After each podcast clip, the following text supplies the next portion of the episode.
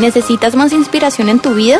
Conéctate con nosotros en las redes sociales con el nombre de IC Plenitud en Instagram, Facebook, Twitter y YouTube. Recibe notificaciones en vivo y mensajes de inspiración diarios y mantén informado de las últimas noticias. Síguenos, danos like e inscríbete hoy.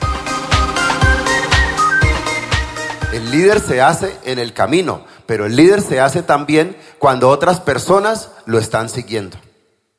Ahora, ¿por qué seguimos nosotros a alguien? ¿Por qué seguimos a una persona? Nosotros seguimos personas que son ejemplo para nosotros. Nosotros seguimos personas que nos proponen nuevas ideas, nuevos proyectos, nuevos cambios. Nosotros seguimos personas que nos proponen vivir mejor, vivir de manera distinta.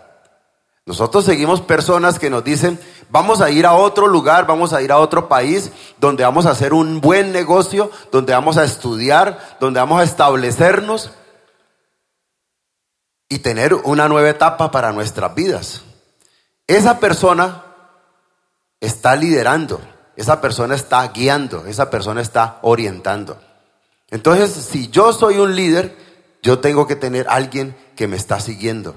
Pero también si yo sigo a alguien es porque ese alguien realmente me está proponiendo algo diferente respecto a lo que yo estoy haciendo ahora. ¿En qué consiste el seguimiento de Jesús? ¿En qué consiste si nosotros deseamos seguir a Jesús? ¿Qué nos dice Jesús en este seguimiento? Yo quiero que miremos en nuestras Biblias en el Evangelio de Marcos capítulo 8. Marcos capítulo 8. Y allí encontramos una frase cortica que yo quiero dejar con ustedes en esta mañana y que nos puede servir a nosotros como la clave del seguimiento a Jesús. Marcos capítulo 8, versículo 34. Dice, y llamando a la gente y a sus discípulos, les dijo, si alguno quiere venir en pos de mí, niéguese a sí mismo y tome su cruz y sígame. Si alguno quiere venir en pos de mí, niéguese a sí mismo, tome su cruz y sígame. Es interesante que Jesús no dio una cátedra de teología, no enseñó todas las doctrinas del Antiguo Testamento, no dio un curso de discipulado para decirle a alguien, sígame. Lo dijo de manera muy clara y contundente. Le dijo, si alguien quiere seguirme, niéguese a sí mismo, tome su cruz y sígame. Tome su cruz y sígame. El seguimiento de Jesús implica tomar la cruz de Jesús. Tomar la cruz de Jesús, llevar la cruz de Jesús. Pero para poder comprender lo que esto significa, es importante recordar que Jesús fue recibido y fue seguido por muchos como el enviado de Dios, el Mesías. Mesías y enviado significan lo mismo. Cristo también significa enviado. Cristo es el término, era el griego y Mesías en el hebreo, pero ambas palabras significan enviado, enviado de Dios. El pueblo de Israel, pueblo judío, estaba esperando un enviado de Dios.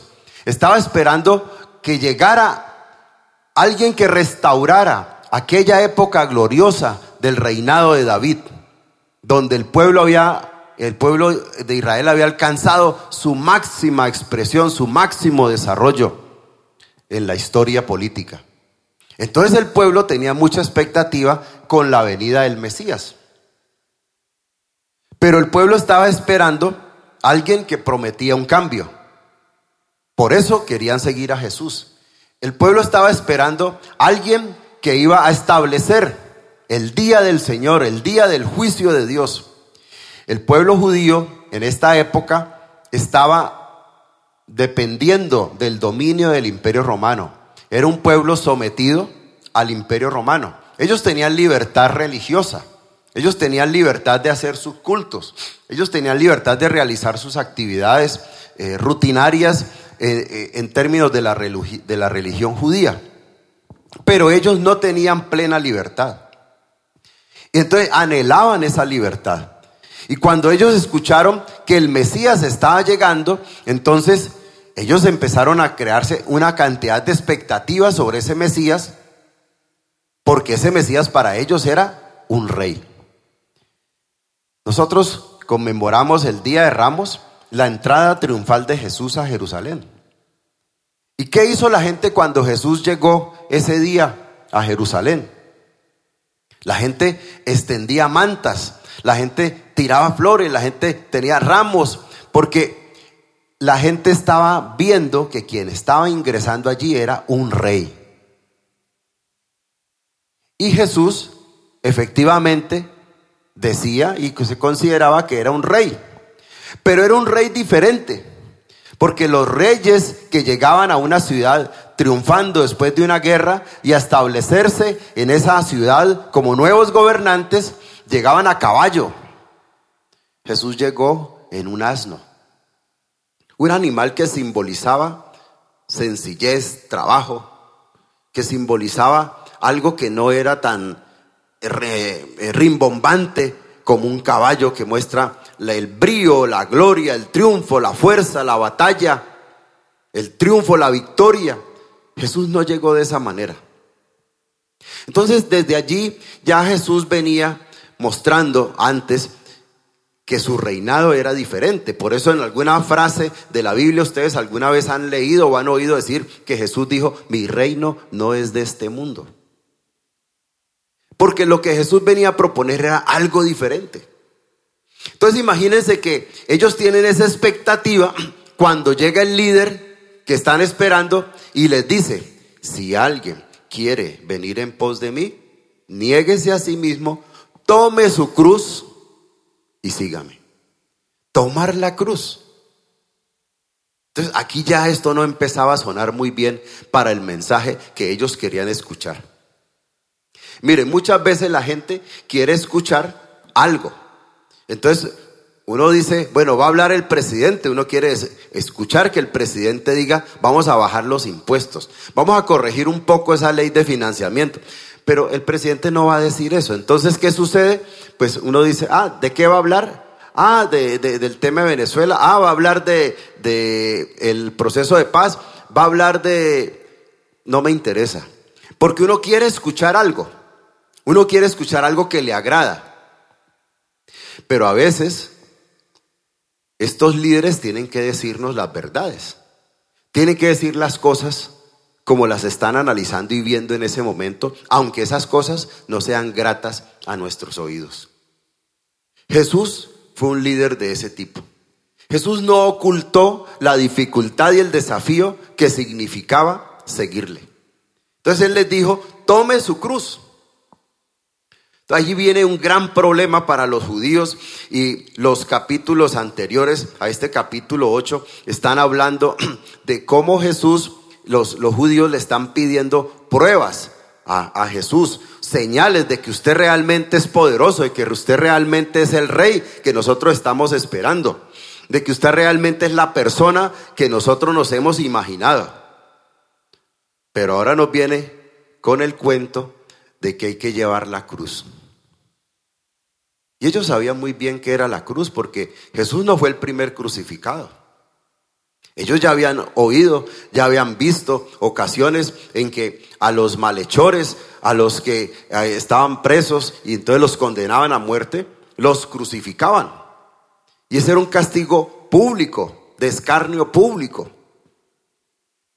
Y entonces ahora este rey, este líder, dice que hay que tomar la cruz, que hay que llevar la cruz y que hay que seguirle. Eso no encajaba muy bien en lo que ellos estaban pensando. El Evangelio de Marcos nos muestra entonces que el gran desafío que Jesús propone aquí es negarse a sí mismo y tomar la cruz. Y vamos a explicar un poco más en qué consiste eso de tomar la cruz. Tomar la cruz de Jesús significa acompañar a Jesús en toda su trayectoria. en toda su trayectoria. Ustedes han visto en Semana Santa, en muchas ciudades se hacen procesiones. Y se hacen las procesiones donde muestran y eh, alguien está dramatizando lo que fue llevar la cruz de Jesús y las caídas de Jesús y los momentos difíciles de Jesús. Bueno, eso es un evento. Eso es un evento que nos da una idea de lo que sufrió Jesús. Pero el seguir a Jesús y el llevar la cruz de Jesús implica ya para nuestra propia vida, no solamente ver esos eventos, saber que Jesús sufrió, sino seguir el camino de Jesús, llevar la trayectoria de Jesús. Significa asumir los retos de la vida en Cristo.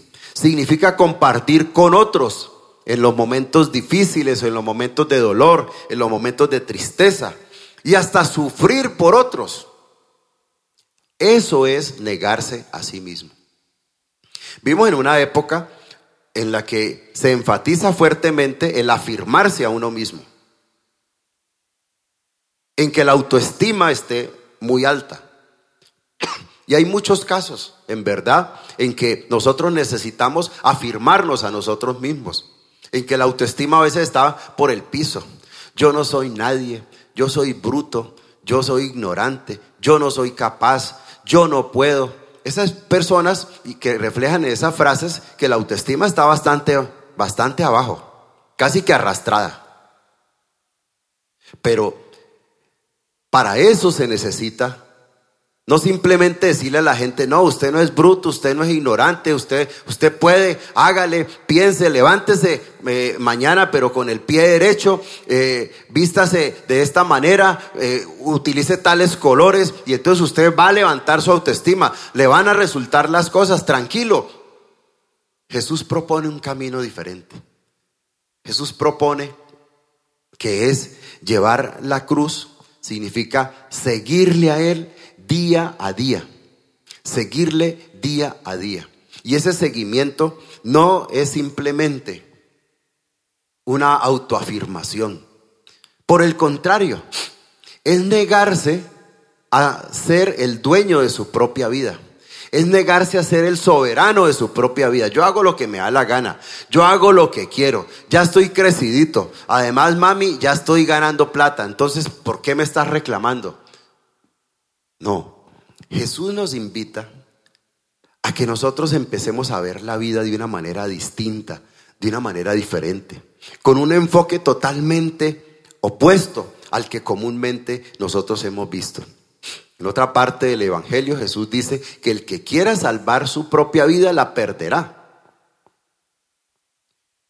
Y al final quiero enfatizar ese aspecto de cómo en la vida cristiana el seguir a Jesús la vida consiste en muchas paradojas, cosas que parecen contradictorias, pero que en, en realidad nos están mostrando que el mundo a veces es el que está al revés.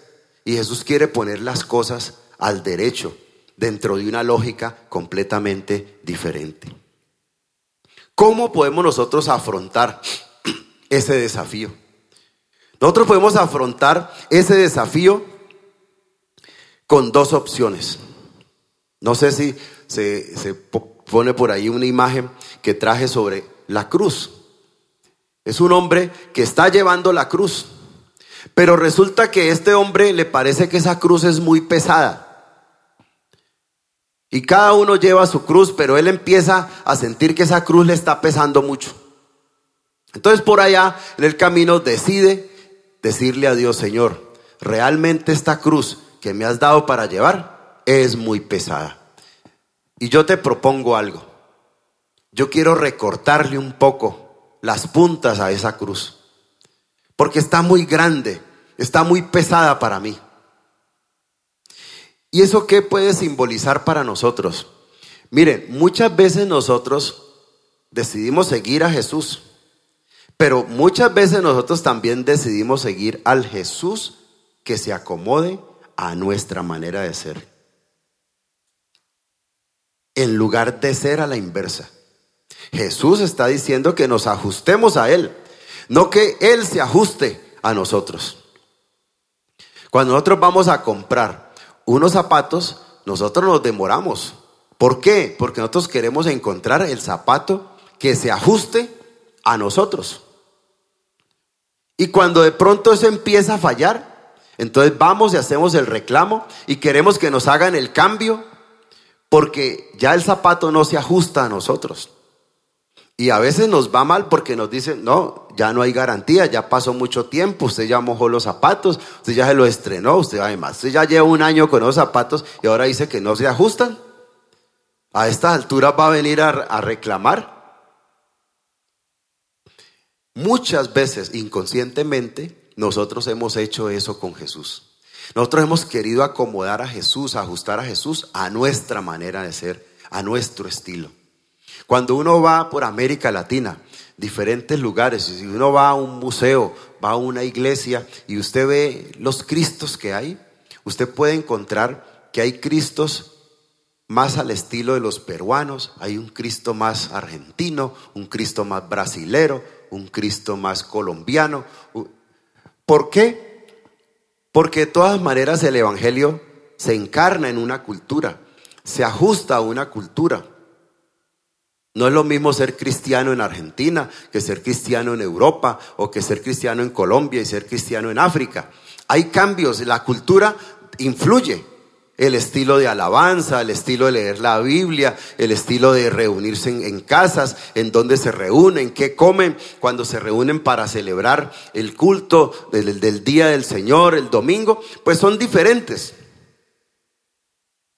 Pero inconscientemente frente a esa realidad, nosotros podemos cometer el error de tratar de ajustar a Cristo a nuestras necesidades, a nuestro tamaño, a nuestros estándares, a nuestra visión. Y olvidamos que nosotros hemos sido llamados a seguir a Cristo y no que Cristo nos siga a nosotros. Y ese fue el gran problema de los judíos. Fíjense que Jesús estaba hablando a los discípulos. Y cuando Jesús le dijo a los discípulos, el que quiera seguirme, tome su cruz. Porque es necesario que yo muera, dijo, dice Jesús. Entonces inmediatamente Pedro llamó a Jesús y le dijo, Señor, Señor, venga, espere que se vaya la gente. Yo tengo una cosita que decirle. Cuando ya estaban a solas, Pedro reprendió a Jesús ¿Cómo así que usted está hablando de sufrir? ¿Cómo así que usted está diciendo que vamos a seguirle y que usted va a pasar por una cruz? ¿Cómo así que usted tiene que morir? Eso no es posible.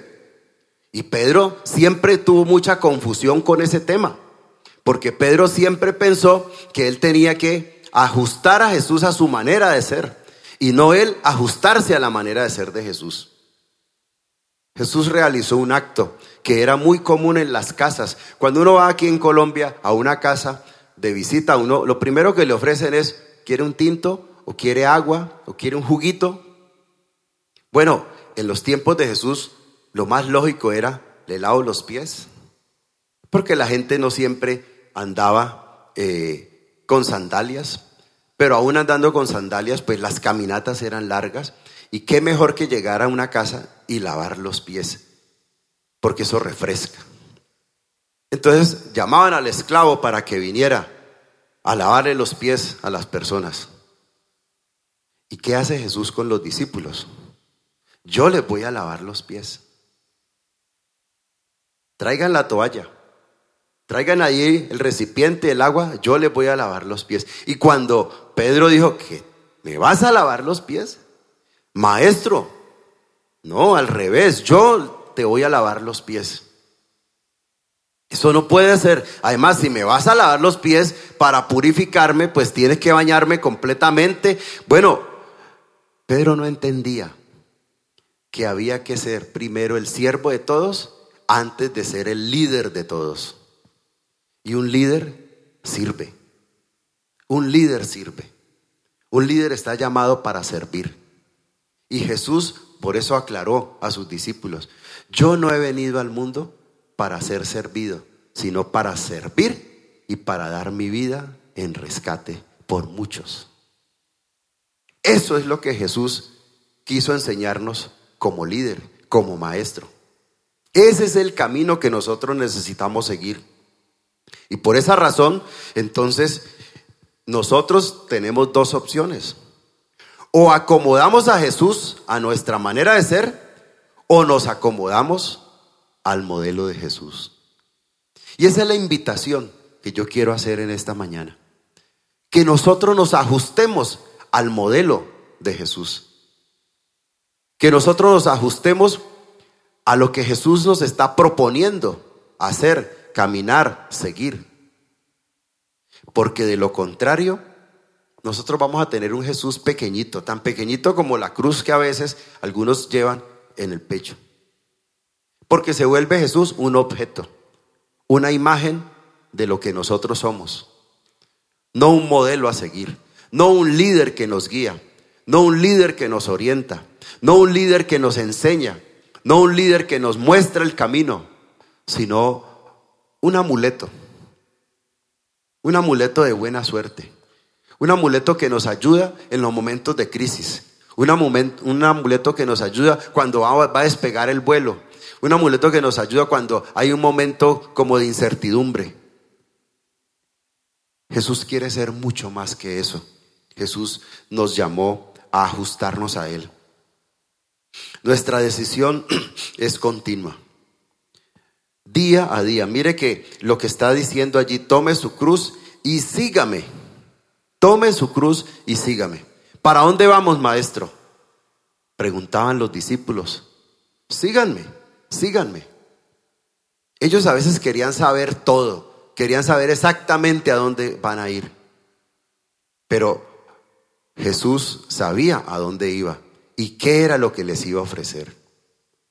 Recuerdo que mi papá una vez me dijo, ¿qué está haciendo? No, estoy desocupado. Camine, vamos. ¿Y a dónde? No, camine.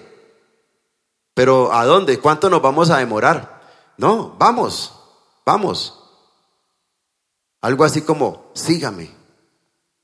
Pues yo en ese momento tenía, no sé, 14 años cuando él me dijo eso y entonces yo tenía otras prioridades en mi vida, ¿no? Era ir a jugar fútbol, era reunirme con mis amigos, ya iba a ser la hora del encuentro, entonces pues eh, la idea era, ¿cómo voy a irme ahora con mi papá a esta hora de la tarde, un sábado, un viernes?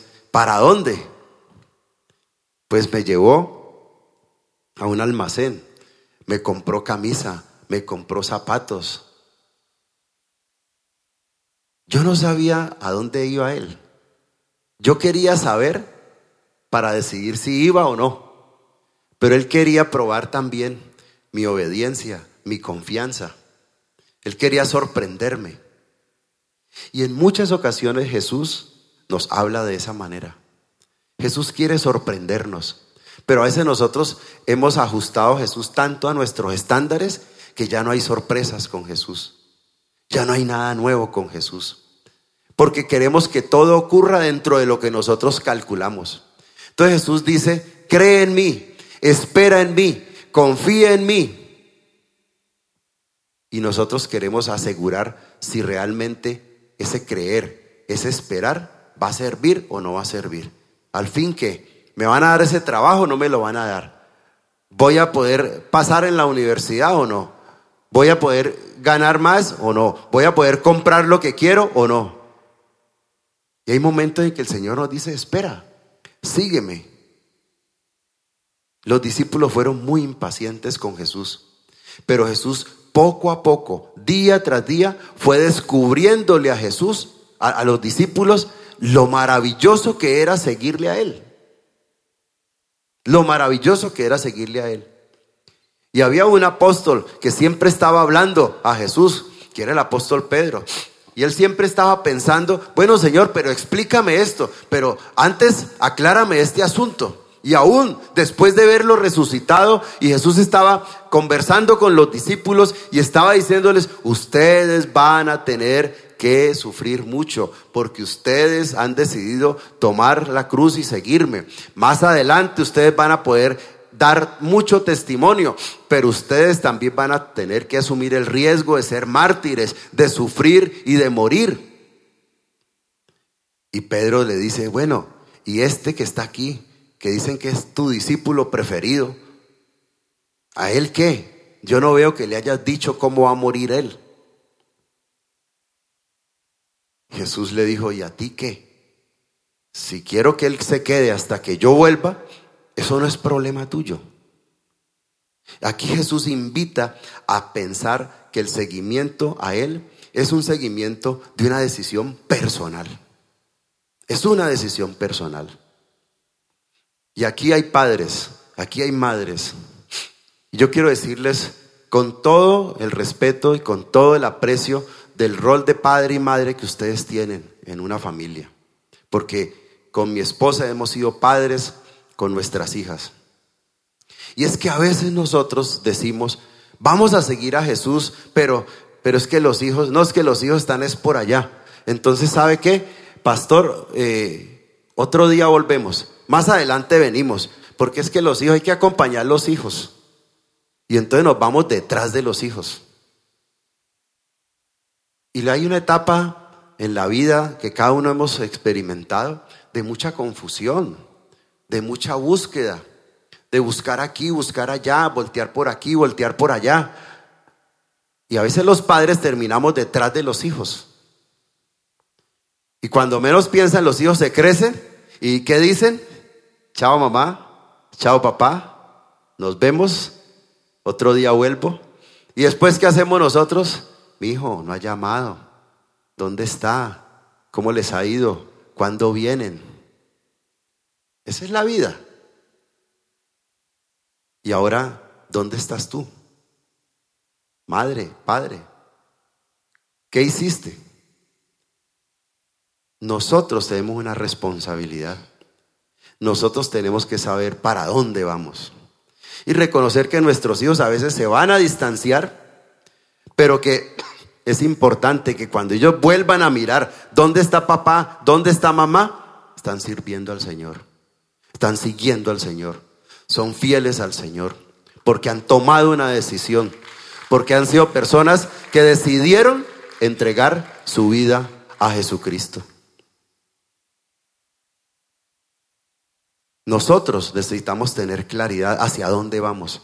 Y eso es lo que Jesús le pidió a los discípulos. Eso es lo que Jesús le dice a Pedro. ¿Tú qué? No importa dónde va a estar Juan. Lo que importa es dónde vas a estar tú. ¿Cuál es tu decisión? Asumiremos las consecuencias de nuestras decisiones. Ese hombre que empezó a recortarle partecitas a la cruz porque era muy pesada, porque estaba muy grande, porque es que hay que acomodar a Jesús a nuestra manera de ser, a nuestro estilo. Entonces, cuando llegaron a un punto en que había un abismo, los demás que llevaban la cruz la extendieron, la pusieron como puente para pasar al otro lado. Y este hombre puso su cruz, ya no le alcanzaba. Le había recortado tanto a esa cruz que ya no llegaba sino hasta aquí. No le sirvió para superar obstáculos. No le sirvió para pasar al otro lado. No le sirvió para triunfar. Porque cuando nosotros ajustamos a Jesús a nuestras capacidades, nosotros vamos a tener un Jesús limitado, coartado, reprimido. Porque es Él el que se ha acomodado a nosotros y no nosotros a Él. Allí está la gran diferencia.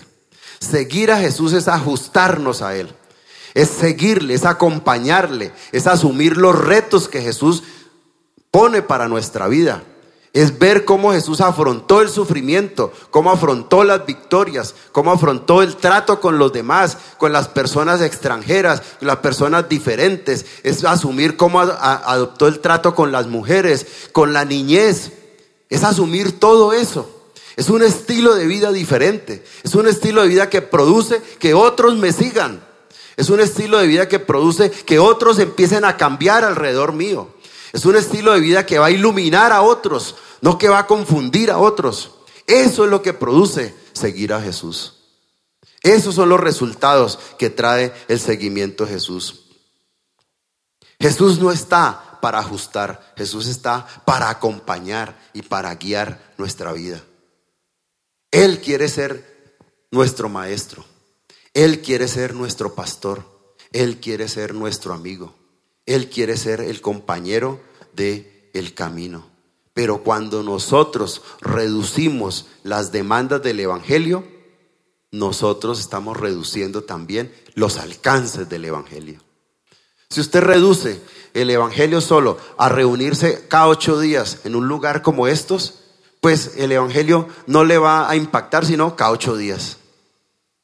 Si usted reduce el Evangelio solo a algunos aspectos de su vida, como mi comunión con Dios, entonces allí sí estoy yo buscando al Señor, pero cuando llega el chequecito, no, esto, esto es un tema ya material, esto ya lo tengo que manejar aparte. Pero cuando ya hay problemas en la casa, bueno, vamos, eh, después miramos a ver qué ayuda buscamos.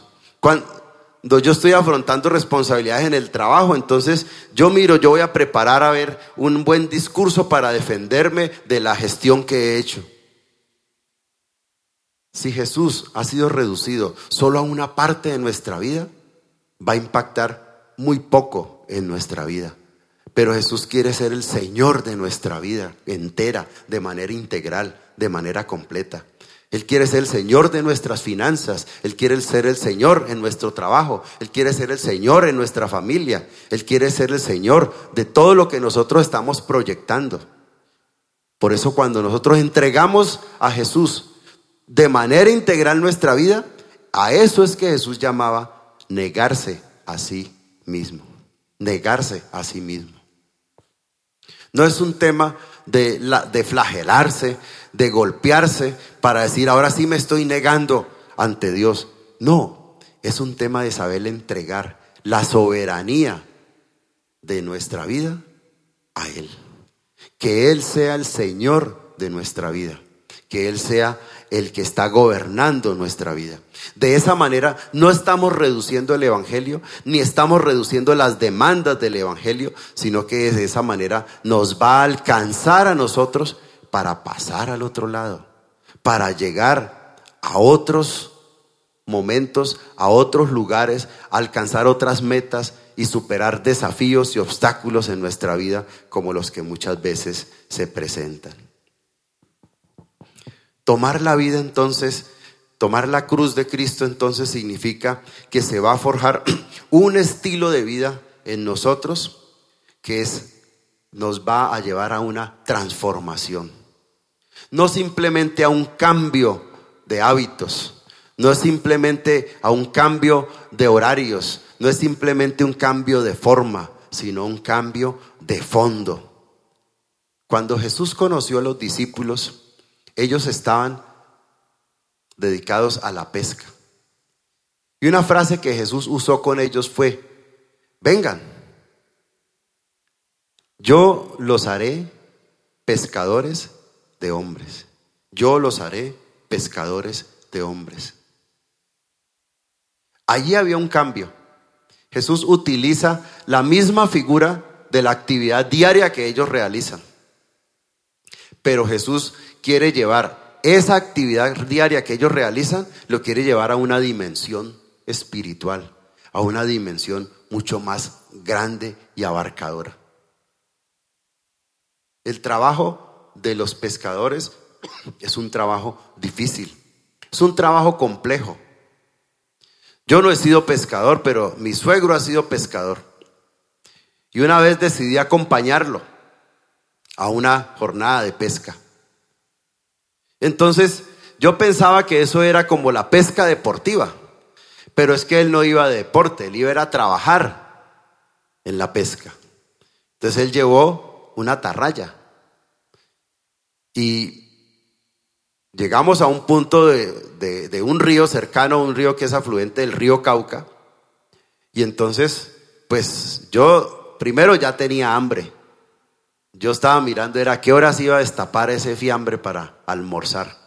Pero él estaba pensando, eres dónde vamos a trabajar hoy, dónde vamos a ver, voy a ir a este lugar, voy, caminamos y le damos vueltas a ese río. Yo decía, pero ¿a qué horas vamos a comenzar a pescar? Y que eso va a salir así en cantidades como...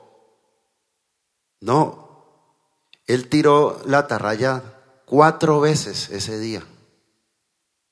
Y yo dije, no, yo, la verdad, yo debo ayudarle. Yo debo venir más seguido para colaborarle. Y él no me entregaba a mí para tirar la atarraya. Él me decía, tráigame eh, el fiambre, tráigame esto, tráigame ese maletín, eh, vamos por aquí, vamos para allá. Y yo era ahí, lleve para arriba, lleve para abajo, pero yo no veía cuál era la emoción de la pesca. Hasta que él me dijo, ¿quiere tirar la atarraya? Pues sí será capaz. Y yo le dije, claro.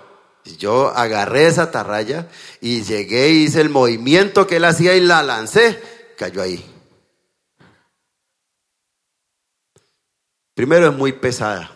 Y segundo hay que tener ya un arte, una destreza para poderla lanzar al lugar donde es. Yo era muy optimista también con él. Yo pensé que eso era que la tiraba aquí y iba a dar a la mitad del río. No. Por eso ellos tienen que meterse incluso al río para tratar de alcanzar. La red la red para la pesca. Es, otra cosa impresionante. Estando una vez en Cartagena, en una reunión, eh, pudimos salir a una playa donde hay pescadores con la red. Muy temprano salimos a caminar varios de los que estábamos participando y veíamos cómo se iban con esa red. Pero eran como ocho personas por aquí, otras ocho por acá, e iban extendiendo esa red y la iban metiendo y la iban metiendo al mar lo más que podían, y después empezaban otros por acá y otros por acá a alar, a alar, a alar, y se iba viniendo esa red, se iba viniendo esa red, y cuando llegaban acá, oh sorpresa, eran unos pescaditos así, parecían de, de pecera, y llegaba gente a que les regalaran eso. Y yo decía, pero eso tan pequeñito, claro, eso era lo que le regalaban a la gente. Eso sí salía basura, toda la que usted se pueda imaginar. Y unos cuantos peces grandes que eran los que llevaban para el mercado. Pero la gente más pobre llegaba allí a llevarse esos pececitos para el desayuno. Eso era lo que fritaban para el desayuno. El trabajo del pescador no es un trabajo fácil, no es un trabajo sencillo. Y eso era lo que hacían los pescadores que Jesús llamó para que fueran sus discípulos. Y les dijo, yo los invito a ser pescadores de hombres. Porque también que otras personas lo sigan a uno no es tan fácil. Eso no es cuestión de cháchara, eso no es cuestión de hablar. Pescar hombres y mujeres para Cristo no es sencillo. Es un trabajo que también demanda la constancia, la permanencia, la insistencia para que otros puedan llegar al conocimiento del Evangelio. Y Jesús les dijo a ellos, ustedes van a ser pescadores de hombres. Y no fue fácil. Muchos años después, los discípulos comenzaron a ver resultados Cuatro, cinco, seis años después empezaron a ver tanta gente que empezaba a seguir a Jesús y que empezaba a seguir por el Evangelio que ellos estaban anunciando del Jesús resucitado. No fue fácil, no fue sencillo. Pero Jesús les dijo, ustedes van a ser pescadores de hombres. Cuando el Señor nos invita a tomar su cruz, nos invita precisamente a que lo que estamos haciendo, la actividad que realizamos, donde el Señor nos ha puesto para trabajar, para ser profesionales, para vivir, para actuar diariamente, esa actividad se transforme en relación con otras personas, para que otras personas puedan conocer del Evangelio, para que otras personas puedan conocer la diferencia de lo que es la vida en abundancia, lo que es la vida nueva en Jesucristo para que vayan viendo y experimentando lo que es la transformación de una persona, una nueva vida en Cristo. Y nosotros tenemos muchas formas de hacerlo. Tendremos seguramente eh, cursos, talleres para poder hablarle a otros de Cristo. Pero lo que más habla de Cristo a otros es tu propia vida, es tu testimonio, es tu ejemplo. Puedes hablarle, hacerle una explicación a la persona acerca de 1 Corintios 13, acerca del amor, acerca de lo que significa dar en sacrificio a otros. Pero si no haces un sacrificio, si no hay ayuda, si no hay solidaridad con los más necesitados allí que están cerca, esas personas no van a creer tanto en tus palabras, sino que se van a decepcionar con tus hechos. El Señor llamó precisamente para que pudiésemos llegar a ser unas nuevas personas, para que nosotros pudiéramos buscar en ese llamamiento que Él nos hace, bendecir a otros, ayudar a la transformación de otras personas. Tomar la cruz significa entonces seguir a Jesús y ese llamamiento nos lleva a vivir de una manera paradójica. Ese llamamiento nos lleva a vivir de una manera paradójica. Ser el más grande significa ser el que sirve. Llegar a estar en lo más alto significa llegar a estar primero en lo más bajo. Llegar a ser el, el jefe significa que es el que más ha ayudado a los demás. Llegar a ser el principal significa muchas veces ser el menor. Y noten que esa fue la lógica de Dios. Esa fue la lógica que Dios ha usado siempre. En el Antiguo Testamento, en el Nuevo Testamento, lo hemos relatado. Samuel llega a la casa de Isaí a buscar el rey. Dios le guía que es en esa familia, que es allá donde está ese hombre que ha servido tanto a Dios y tiene unos hijos de donde los cuales usted va a encontrar quién es el rey. Y Samuel empezó con el mayor, el segundo, el tercero, el cuarto, el quinto, el sexto. Ninguno, ninguno fue aprobado por Dios. Samuel no vio que ninguno de esos le convenciera. Y Samuel piensa, bueno, ¿será que Dios se equivocó de casa? ¿Será que el GPS no funcionó bien? ¿Qué le pasaría a Dios? Hasta que Samuel pregunta, bueno, ¿no hay otro? ¿No hay otro hijo? ¿No hay otro más? Isaí dice, sí, pero pues es que no lo pusimos aquí porque es que es el que cuida por allá las ovejitas. Es el que está por allá en el campo, pues cuidando ovejitas y, pues la verdad me da pena, don Samuel, traérselo aquí para que usted se postulara como rey. Es el menor, es el más pequeño, es el más joven, es el más inexperto. Ese es. Ese era el que Dios había escogido. Porque Dios no mira lo que mira el ser humano. Dios mira el corazón del hombre. Dios mira más allá. Y Dios siempre te está invitando a, que lo sigas precisamente porque Él te está invitando a ir más allá de las apariencias, a ir más allá de lo que está garantizado, a ir más allá de lo que está asegurado. ¿Para qué tener fe si ya sabes lo que va a pasar? ¿Para qué tener fe si ya tienes todo calculado y todo está muy bien definido? ¿Para qué tener fe si no vas a tener riesgos? ¿Para qué tener fe si no vas a afrontar dificultades y crisis? La fe se necesita cuando las cosas no salen como uno piensa. La fe se necesita cuando las cosas no salen como uno lo ha planeado.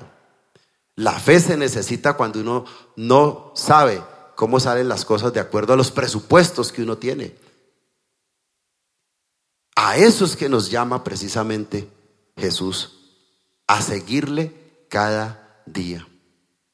Cuando vemos en, la carta a los Hebreos, capítulo 11, toda la historia de las personas que tuvieron fe, mire que siempre se destaca que esas personas trataron de alcanzar algo y en muchas ocasiones no lo consiguieron, pero le dejaron a una generación posterior a ellos, a sus seguidores, a sus nietos, a sus bisnietos, les dejaron a ellos algo que ellos ni siquiera soñaban que iban a conseguir. Gracias a la fe de esos que decidieron apostarle el 100% de sus vidas al Señor, al Dios que los había llamado. Por eso en esta mañana yo te quiero invitar para que seas una persona que tome la cruz y siga a Jesús cada día. Ese seguimiento significa precisamente un seguimiento que nos está invitando a ir más allá de donde nosotros hemos llegado hasta hoy. Usted puede decir, yo he logrado mucho, yo he alcanzado mucho, yo ya tengo resuelto muchas cosas, ya mi vida está prácticamente asegurada hacia el final, pero aún así, Dios todavía tiene algo nuevo, algo diferente que mostrarte. Él tiene algo distinto que enseñarte. Puedes tener el título, puedes tener el grado, pero usted sabe que un cartón de una universidad, de un seminario, no lo hace a uno. Es simplemente un reconocimiento de que uno ha cumplido un ciclo, una etapa. Pero uno tiene que continuar y uno tiene que avanzar y tiene que mejorar su conocimiento y tiene que actualizarse. Y cada día hay nuevos y nuevos desafíos, cada día hay nuevas teorías, cada día hay cambios, cada día hay nuevas preguntas. Por esa razón, nosotros no podemos quedarnos con lo que alcanzamos hace 10, 15, 20 años. En la vida cristiana es lo mismo.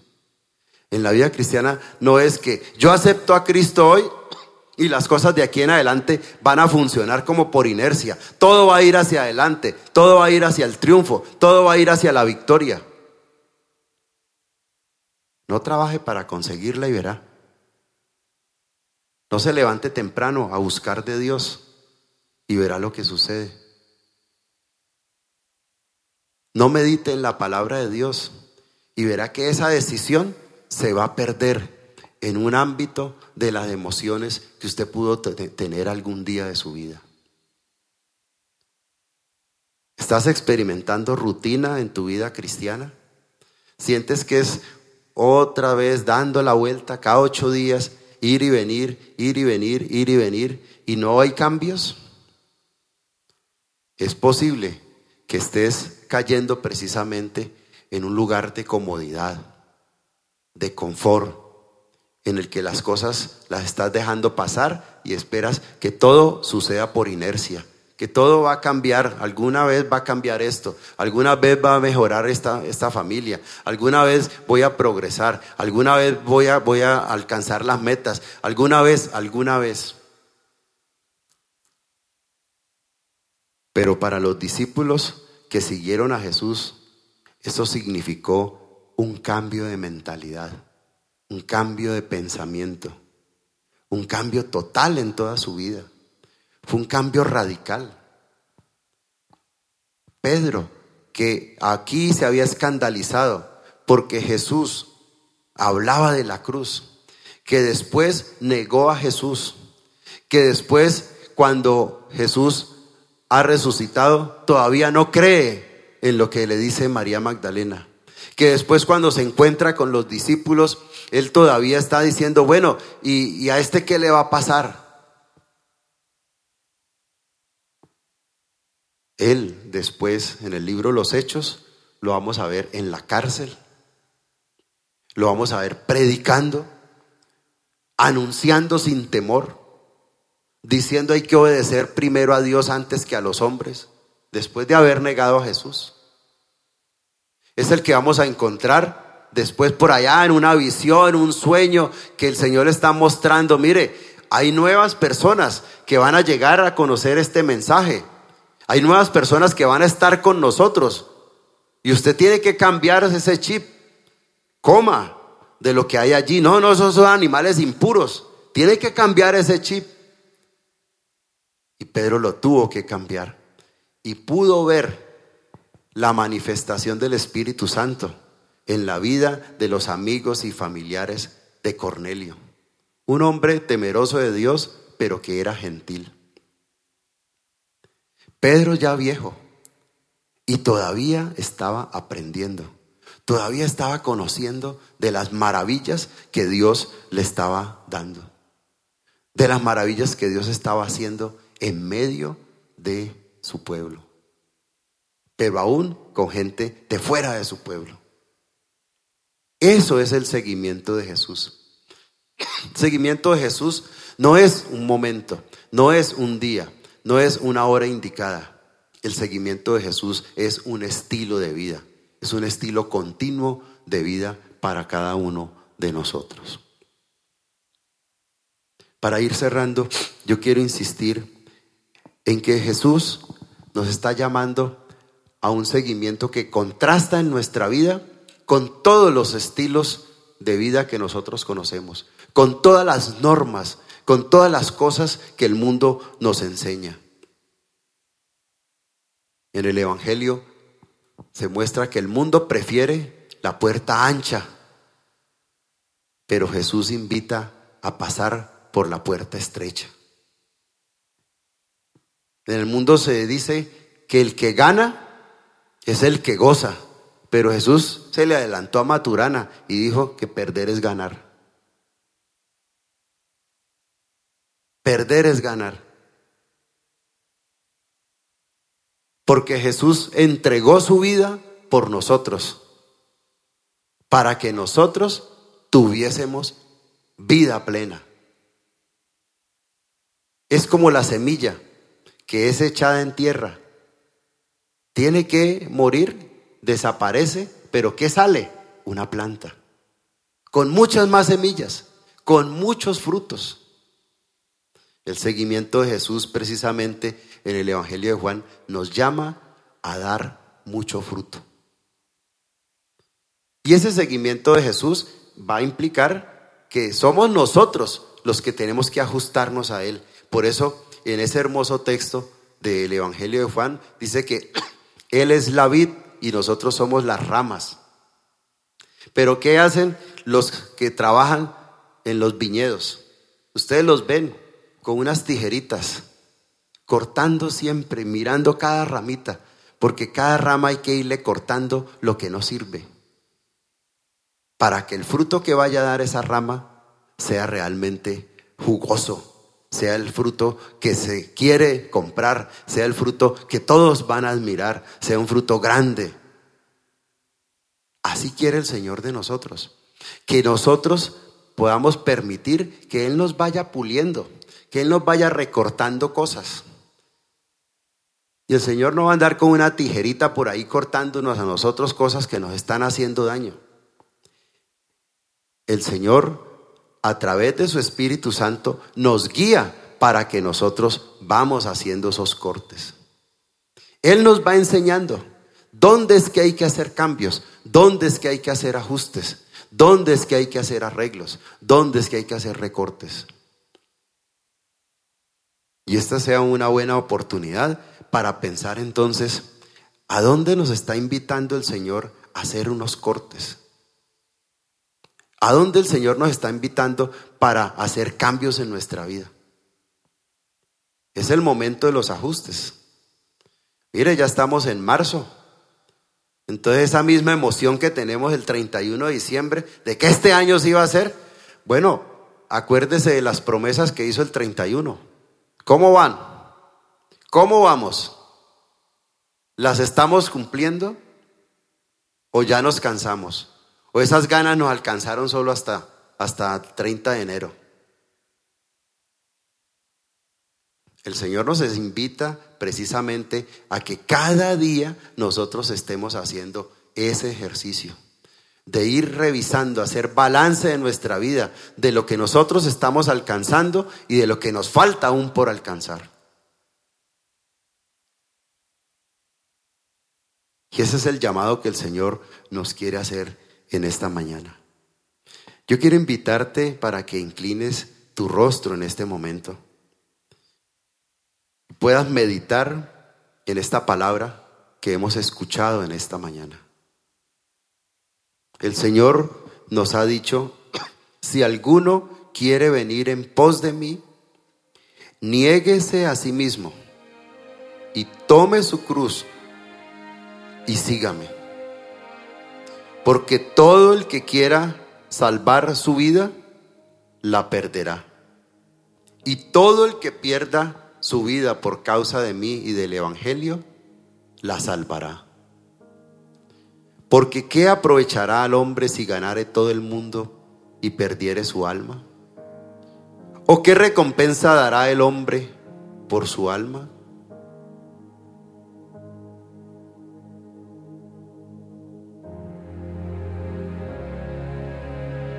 ¿De qué aprovecha ganar tantas cosas y perder nuestra propia vida?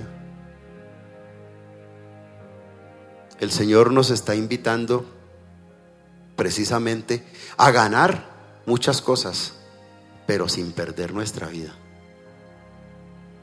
Cuando Él nos promete vida en abundancia, nos promete precisamente ganancia, ganancia y ganancia. Pero eso demanda de nosotros obediencia, obediencia, obediencia. Seguimiento, tomar la cruz cada día y seguirle. No se trata entonces de un momento, se trata de una vida entera, se trata de toda una vida. Lo que has comenzado hace un tiempo, el Señor todavía está recordándonos hoy que Él está con nosotros todos los días hasta el fin del mundo y que nos está precisamente invitando para continuar siendo fieles a Él. Inclina allí tu rostro y dile al Señor, Señor, yo te doy gracias porque he escuchado esta palabra hoy que me invita a seguirte.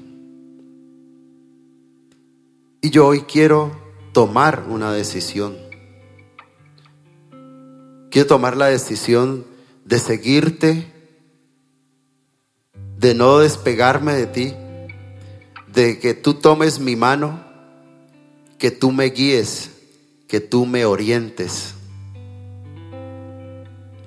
Yo quiero dejar en este momento estos planes y estos proyectos que yo he elaborado basado en mis consejos, en mis amigos, en mi perspectiva. Yo ahora quiero conocer tu perspectiva. Yo quiero conocer tu opinión. Yo quiero conocer tu voluntad. Yo quiero obedecer tu voluntad.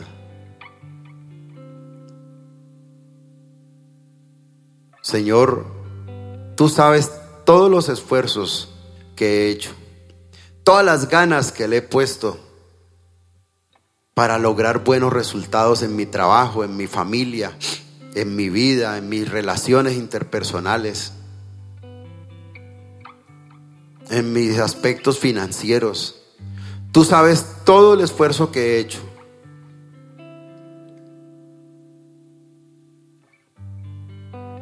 Pero hoy reconozco que no he contado contigo. No he esperado tu voz. No he buscado tu dirección. Que toda la confianza se ha basado en mis propios esfuerzos, en mi propia vida. Y yo estoy aquí en esta mañana para decirte, no más Señor, yo quiero entregar mi vida a ti. Yo quiero darte mi vida, darte el control de mi vida. Yo quiero que tú guíes mi vida, que tú me enseñes. Yo quiero aprender a caminar en fe contigo. Yo quiero aprender a caminar conforme a tu voluntad.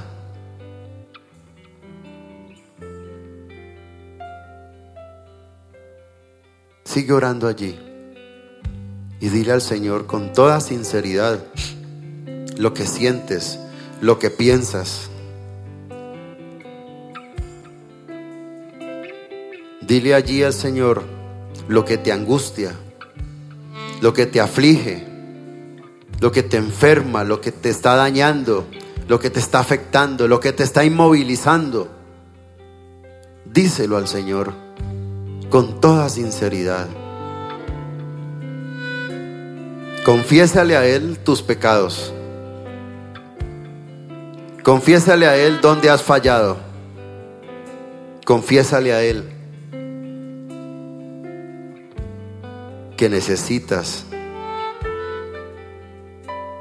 no solamente una mano que te ayude, sino alguien que te reciba con un abrazo como nos recibe Dios